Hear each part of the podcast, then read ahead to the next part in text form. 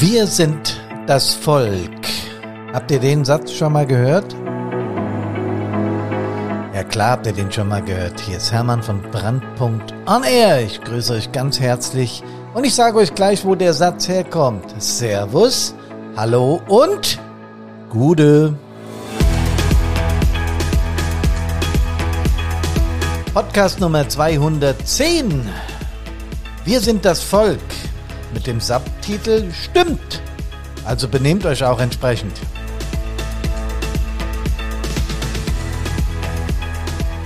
Wir haben heute den 14.12. Es geht deutlich auf Weihnachten zu. Und wenn ich aus dem Fenster schaue, es ist Mittwoch früh, es schneit. Schön.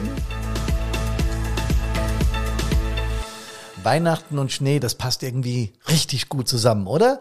Ist auch so eine emotionale Kiste. Ja, und um Emotionen, um mentale Fitness geht's ja bei uns bei Brandpunkt. Das wisst ihr. Und ich habe eingangs gesagt, wir sind das Volk. Stimmt, also benehmt euch entsprechend. Der Satz ist vielen Menschen in unserem Land daher bekannt als die DDR und äh, die BRD 1 wurden damals, als die Grenze aufging, endlich und wir wieder ein deutsches Volk waren, haben die äh, Menschen in der DDR damals skandiert, wir sind das Volk und es richtete sich gegen die Oberen, dass die begreifen sollten, dass man ein Volk nicht dauerhaft voneinander trennen kann, auch mit nicht noch so einer äh, blöden Mauer da mitten durch unser Land. Und das war eine tolle Zeit. Ich habe die äh, miterlebt, der schon entsprechendes Alter.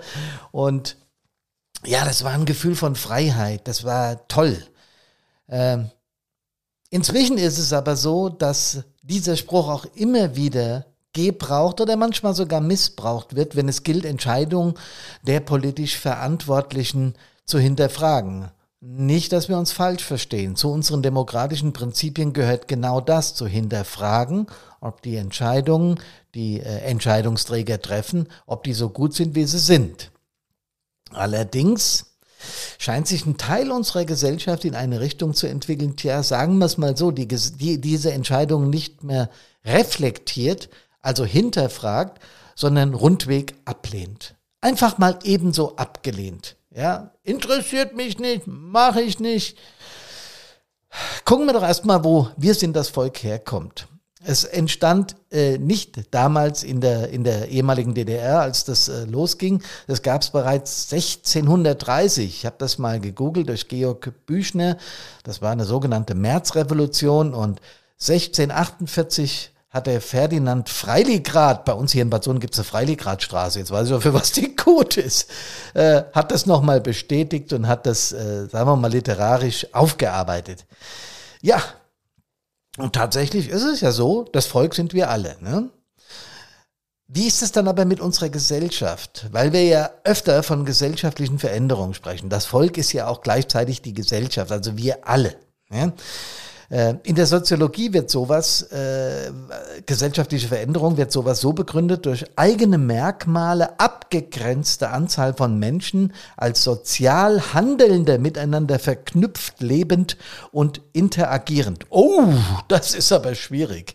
Was damit gemeint ist, ist, dass alle Menschen, die hier miteinander in einem Land leben, die sind halt miteinander verknüpft, da können wir nichts machen, wir teilen uns dieselben Straßen, wir teilen uns äh, Einkaufsläden, was weiß ich nicht alles, ja, auch Freizeitgeschichten und sowas, also wir, wir erleben vieles gemeinsam, wenn auch nicht alle auf einmal, das wäre ein bisschen eng, aber ihr wisst, was ich meine. Wir interagieren miteinander, sind also als, als Volk sozial handeln. So, jo, das sehe ich ein. In der Ethnologie meint das, also Volk, größere menschliche Gruppe durch gemeinsame Sprache, Werte, Überzeugungen, Traditionen und Erfahrungen miteinander verbunden.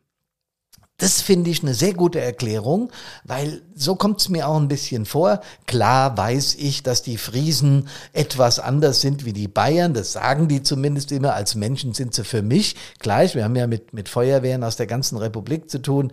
Und äh, der, der Geist, der in Feuerwehren herrscht, diese berühmte Kameradschaft, die für mich das Wichtigste in der Feuerwehr ist, das ist überall gleich. Es ist furchtbar egal, ob ich in Dresden mit den Sachsen irgendwas zu tun habe, Erfurt mit Thüringen oder in Nürnberg mit den Bayern, ja, oder in meinem Heimatland, Heimatbundesland Hessen. Das ist Banane. Diese Dinge sind aus meiner Sicht gleich. Wir haben auch eine gemeinsame Sprache, auch wenn die Bayern das von den Friesen nicht behaupten oder rumgedreht. Oder die sich sogar manchmal schwer verstehen, weil sie Urdialekt sprechen. Aber wenn wir möchten, schaffen wir es auch Hochdeutsch miteinander zu kommunizieren. Ich benutze jetzt hier im Podcast auch nicht das typische Hessisch. Ah, Gude wie? Ich sage am Anfang immer Servus, Hallo und Gude. Servus steht ja mehr für die südlichen, Hallo äh, steht für uns alle und Gude ist ja typisch hessisch. Ne? Aber wenn ich jetzt nur hier hessisch sprechen würde, dann würdet ihr einen Teil meines Podcastes wahrscheinlich überhaupt nicht verstehen, weil ihr aus der anderen Ecke kommt und einen anderen Dialekt sprecht. Das ist ja vollkommen in Ordnung. Was aber auch klar ist, ist, dass unser Hochdeutsch unsere gemeinsame Sprache ist, dass wir Werte haben, die wir gemeinsam leben dass wir Überzeugungen, Traditionen und Erfahrungen miteinander teilen und die uns wieder miteinander verbinden. Ich glaube, das ist das, was die Ethnologie da meint, dass ein Volk genau dadurch miteinander verbunden ist. Ja, jetzt könnte man jetzt wieder auf Europa ausweiten, da wäre das auch so. Ähm, äh, da haben wir allerdings die Sprachbarriere, ganz klar, ja. Äh, und die Werte sind teilweise auch ein bisschen unterschiedlich, aber letztendlich sind wir alle Menschen. Und also auch auf dieser Ecke irgendwie miteinander verbunden. Im Staatsrecht mein Volk übrigens dem liberalen Staat gegenüberstehende Bürger. Liberal aus dem Grund, weil die Staatsoberen, also die wir gewählt haben, sich auch gefallen lassen müssen, dass wir äh, Kritik üben, dass wir äh, Opposition üben und, und, und. Was mich manchmal stört äh, an den oberen 10.000, also an der Politik, ist, dass ähm, Opposition und Regierung seltenst an einem Strang ziehen und das tun sie nicht wegen der Sachpolitik, sondern weil sie gewählt werden wollen. Zumindest ist das mein Eindruck. Das ist das Einzige, was mich so ein bisschen stört, aber das sieht auch jeder wieder unterschiedlich und das darf auch jeder unterschiedlich sehen. Und ich finde es gut, dass es in unserem Staat möglich ist, die Entscheidungen der Politik, der Regierungen, die getroffen werden, zu hinterfragen, zu kritisieren. Das ist völlig in Ordnung. Was allerdings aus meiner Sicht nicht geht, ist, wenn man diese Dinge, die der Staat entscheidet, also Menschen entscheiden, äh, Politiker entscheiden, die wir gewählt haben, das ist ja unser gutes Recht, dass die äh, nicht nur hinterfragt, sondern rundweg abgelehnt werden. Dann funktioniert Staatswesen aus meiner Sicht eben nicht mehr. Warum erzähle ich euch das alles? Habe ich an der Uni an Staatsrecht teilgenommen? Nein. Ich erzähle das, weil wenn Menschen unsere freiheitlich-demokratische Grundordnung nicht mehr ernst nehmen, also die Entscheidung der Gewählten, also unsere Grundregeln nicht mehr akzeptieren, dann wird es schwierig. Anordnungen der vom Staat benannten Ordnungsvertreter müssen befolgt werden. Und da liebe Kameradinnen und Kameraden, scheint's zu hängen. Nicht nur was jetzt unseren Einsatzstellen betrifft, da komme ich noch drauf und das ist besonders wichtig für uns Feuerwehrleute, ja, oder für, sagen wir mal, für Menschen in Hilfsorganisationen und für die Polizei und für die, für die Bundeswehr. Also für alle Uniformierten ist das natürlich eine schwierige Kiste, wenn verschiedene Dinge nicht befolgt werden an Einsatzstellen oder bei was weiß ich was, bei Prüfungen oder so, äh, da fängt's an, kritisch zu werden. Das ist schon so. Was mich aber auch in letzter Zeit, sagen wir es mal so, ein bisschen ja, beunruhigt ist, dass in öffentlichen Foren, dass da in einer Aggressivität und in einer, sagen wir mal, Destruktivität diskutiert wird, sodass Lösungen völlig ausgeschlossen sind. So nach dem Motto, der Staat ist einfach, entschuldigt den Ausdruck, scheiße. Und das, lebe ich, äh, das erlebe ich dermaßen oft und lese ich dermaßen oft, dass ich auf den Gedanken komme, was ist das?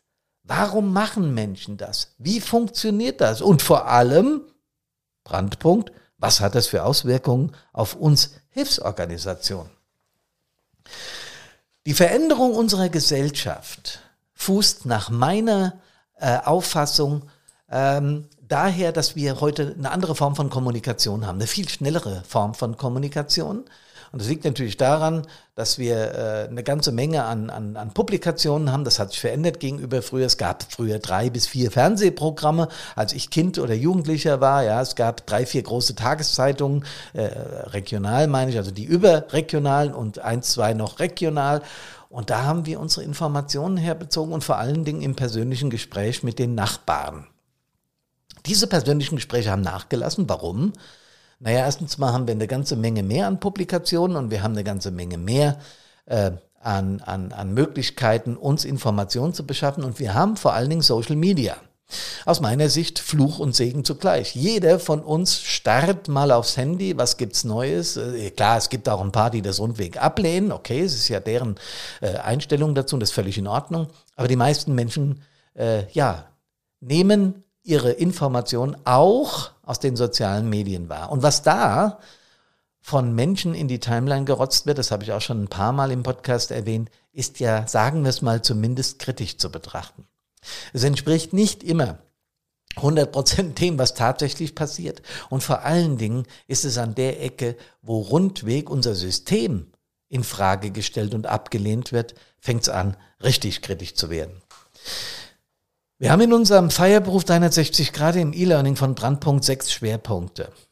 Das ist Einsatz, also klar, was erleben wir an Einsatzstellen, an, an schlimmen Bildern, an trauernden Angehörigen, an, an Geschichten.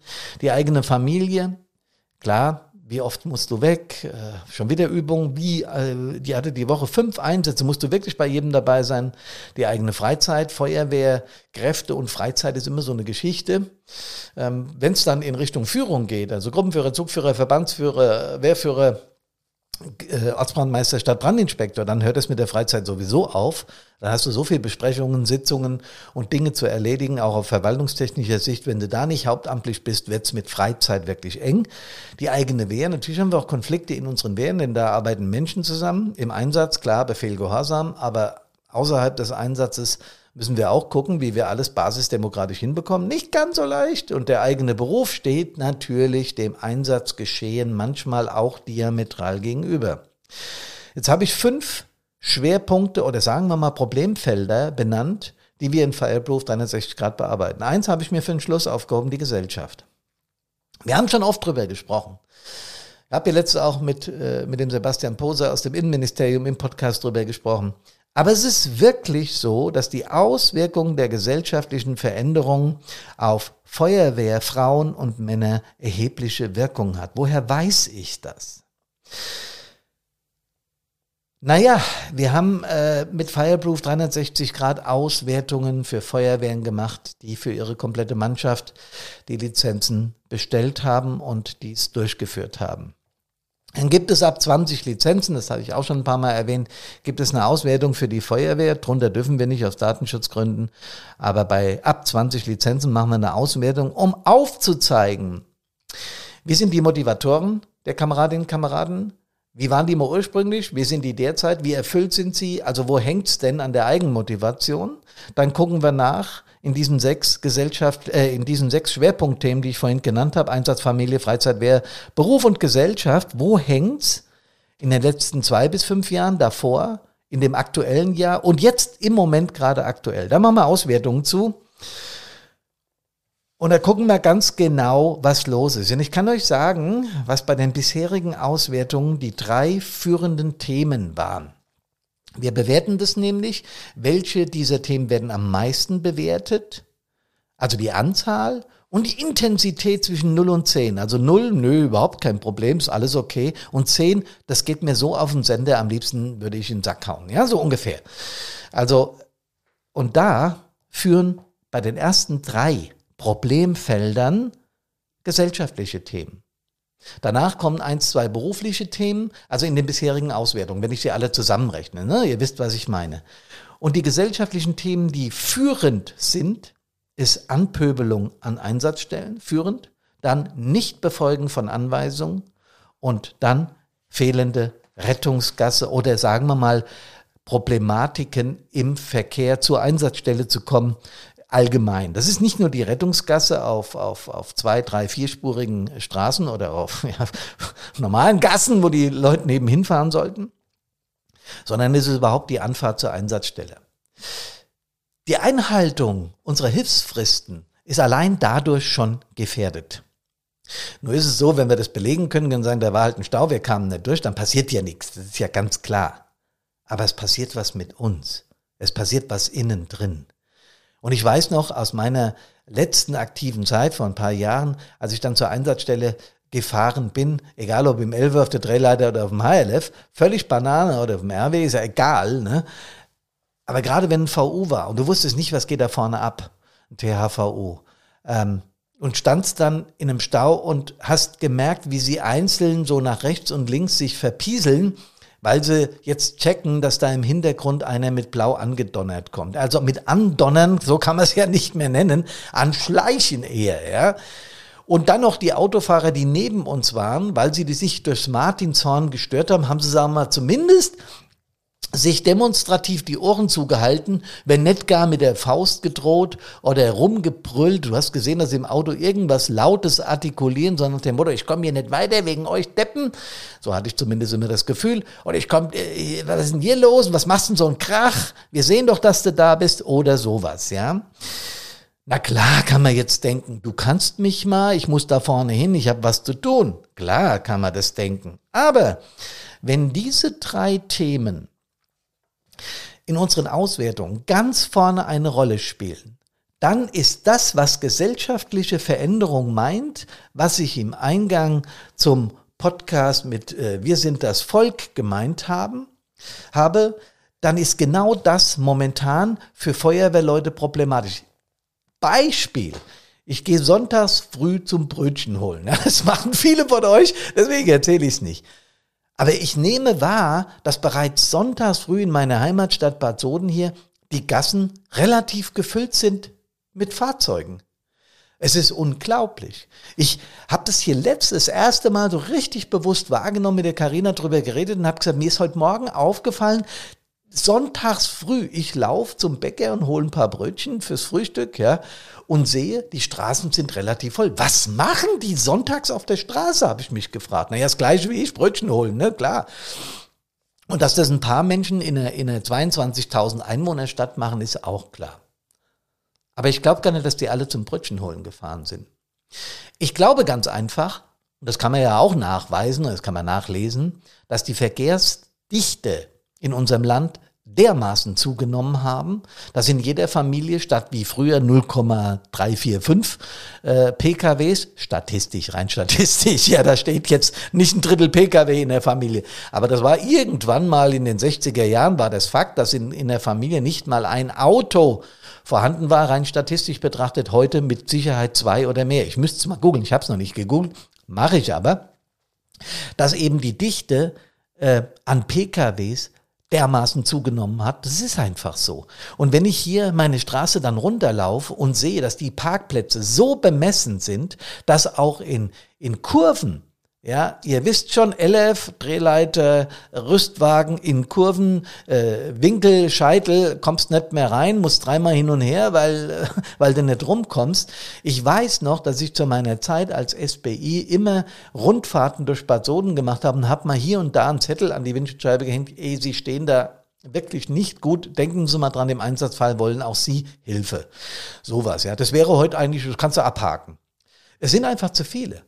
Das sind diese gesellschaftlichen Veränderungen, die auch in uns Menschen eine gewisse Form von Aggressivität auslösen. Und das ist der Punkt, wo wir uns fragen müssen, wie kommen wir als Menschen in Hilfsorganisationen mit so Dingen klar? Und genau aus dem Grund, Kameradinnen und Kameraden, müssen wir anfangen, unsere Feuerwehrleute präventiv auf solche Dinge vorzubereiten. Ja, was kann man denn überhaupt machen, um sowas auszuhalten? Ist ja nicht ganz so leicht. Ne? Tja, wir müssen uns wappnen, keine Frage. Wie verhalte ich mich denn mit Wut im Bauch? Ihr glaubt gar nicht, wie viele Anfragen über unser Kontaktformular eingehen. Also Menschen, die nicht sagen, Hermann, wir würden nicht gerne mal in unserer Feuerwehr haben, dass du mal über Fireproof sprichst oder mal einen Workshop machst oder Karina, kannst du mal kommen, einen Vortrag halten. Das haben wir natürlich über das Kontaktformular auch. Aber das, was ganz häufig eingeht, sind Fragen wie, ja, ihr habt ja recht mit dem, was ihr im Podcast sagt, aber was mache ich denn mit meiner Wut im Bauch? Was mache ich denn mit meiner Verzweiflung, wenn ich irgendwo nicht durchkomme? Was mache ich denn, wenn mich einer blöd anmacht? Den würde ich doch am liebsten. Ja klar. Logisch, das ist menschlich. Wenn mich einer dumm anmacht, reizt es mich doch geradezu, Vor allen Dingen, wenn ich so ein extrovertierter Mensch bin, wie der Hermann hier am Mikro, ja, reizt es mich doch geradezu, dem Gegenüber zu sagen, sag mal, hast du noch alle auf der Pfanne oder was? Was nimmst du dir eigentlich raus? Ich bin hier eine Amtsperson, ja, und du hast verdammt nochmal dem Folge zu leisten, was wir machen. Bringt es was, wenn ich das tue? Nö. Es macht den anderen nur noch bockiger. Andersrum gesprochen heißt das, wir können die Menschen nicht verändern. Wir müssen damit leben, dass ein Teil unserer Gesellschaft eben nicht mehr bereit ist, den Anordnungen von Ordnungskräften zu folgen und müssen dementsprechend agieren. Ihr wisst schon, Polizei, klare Ansprache, klar und deutlich, klar und bestimmt, aber nicht anschreien und schon gar nicht anfassen, ja. Und so weiter und so weiter. Wenn sie uns blöd anmachen, sofort die Polizei dazu. Das alles lernen wir ja. Das lernen wir schon im Grundlehrgang. Ja, wie wir uns da zu verhalten haben an Einsatzstellen. Die Frage ist, was macht es mit uns? Was macht es innen drin mit uns? Und dieser Punkt wird nicht behandelt bisher. Wir müssen uns diesen Dingen zuwenden, weil uns sonst immer mehr Menschen aus Hilfsorganisationen abspringen. Denn die wissen auch ganz genau, dass der Eintritt freiwillig ist und der Austritt freiwillig ist. Und wenn wir das in Zukunft nicht in unsere Überlegungen mit einbauen, wird es immer enger. Nochmal auf die Frage zurückzukommen, ja Hermann, was mache ich denn jetzt? Naja, ich muss lernen, zu sogenannt zu dissoziieren. Was bedeutet das? Das bedeutet hinzuschauen, und zwar genau hinzuschauen, was betrifft mich denn wirklich? Meint der wirklich mich als Person, wenn er dumm rumlabert? Meint der Bürger, die Bürgerin wirklich mich, wenn sie sagt, hey, ich muss aber hier raus, ich muss zur Arbeit. Nein, das sind Ängste, die die Menschen haben. Auch die haben einen gewissen Druck. Die müssen irgendwo hin und jetzt können sie nicht, weil. Da reicht eine kurze Erklärung. Ja, Sie können jetzt hier nicht durch. Wir haben vorhin einen Einsatz. Da brauchen wir Menschen gerade unsere Hilfe, sie verstehen. Und stehen lassen und weg. Ja, mit dem jetzt eine Diskussion oder mit der eine Diskussion anzufangen, bringt erstmal überhaupt nichts. Also dissoziieren heißt, Betrifft mich das wirklich, was die der gerade sagt? Naja, als Feuerwehrfrau Mann, natürlich betrifft's mich. Ich muss dafür sorgen, dass die Einsatzstelle sauber geregelt ist. Ich muss dafür sorgen, dass meine Kameraden, die vorne drin sind, nicht gefährdet werden und so weiter. Klar. Aber der meint mich nicht persönlich. Ja? Wohin gehört dem sein Zorn eigentlich? Nicht zu mir direkt. Dissoziieren meint, Dinge nicht mehr persönlich zu nehmen. Kann man das jetzt so einfach in fünf Minuten lernen? Nein. Nein. Das ist ein Ding, das man wie bei einem Liedtext für einen Song, wenn man den irgendwann mal auswendig kann, fragt man sich, hä, wieso kann ich denn das Lied jetzt auswendig? Weil ich es oft genug gehört, gesungen oder sonst was habe. Erst dann kann ich es auswendig. Und so ist es auch mit Emotionen.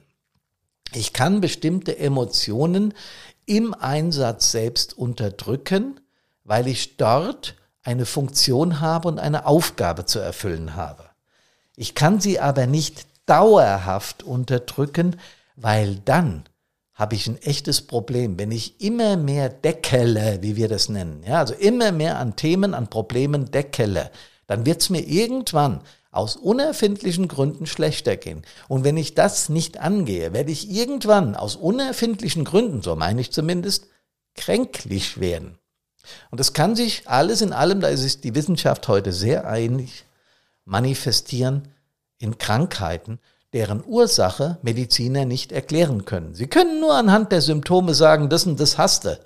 Wo es herkommt und warum es entstanden ist, kann uns kein Mensch voraussagen. Es sei denn, es ist jetzt irgendwas Bakterielles oder sowas, ja, oder hier ein Virus, äh, ganz klar, das ist was anderes. Aber es gibt genug Krankheiten, die aus psychosomatischer Ursache herrühren. Nehmen wir Asthma, nehmen wir andere Geschichten. Das kann auch eine genetische Komponente haben. In der Regel haben diese Dinge Morbus Crohn und so weiter und so weiter, aber auch eine psychische Ursache. Und deswegen sollten wir an diesen Dingen arbeiten. Wenn Feuerwehrleute schon ihre, in Anführungsstrichen, Milch für was geben, dann sollten sie auch entsprechend geschützt sein. Dafür sind wir angetreten. Wir haben übrigens immer noch unsere Adventsaktion am Laufen, denn Fireproof 360 Grad, unser E-Learning, ist genau für diese Dinge gedacht. Das geht über einen längeren Zeitraum. Und deshalb setzt es sich in den Köpfen der Menschen oder besser gesagt im Unterbewusstsein irgendwann fest. Genau darum geht's die mentale Widerstandskraft und die Motivation für den Feuerwehrdienst zu stärken. Fireproof 360 Grad. Ich mache ganz bewusst Werbung für unser Produkt und ihr habt jetzt heute im Lauf dieses Podcastes gehört, warum. Passt auf euch auf, kommt gesund aus allen Einsätzen wieder, genießt die Vorweihnachtszeit und bleibt uns gewogen. Ich bin immer wieder erfreut und erstaunt, wie viele Menschen diesen Podcast hören und ich sage euch da ganz herzlich Danke für. Servus, hallo und ja genau, Gude.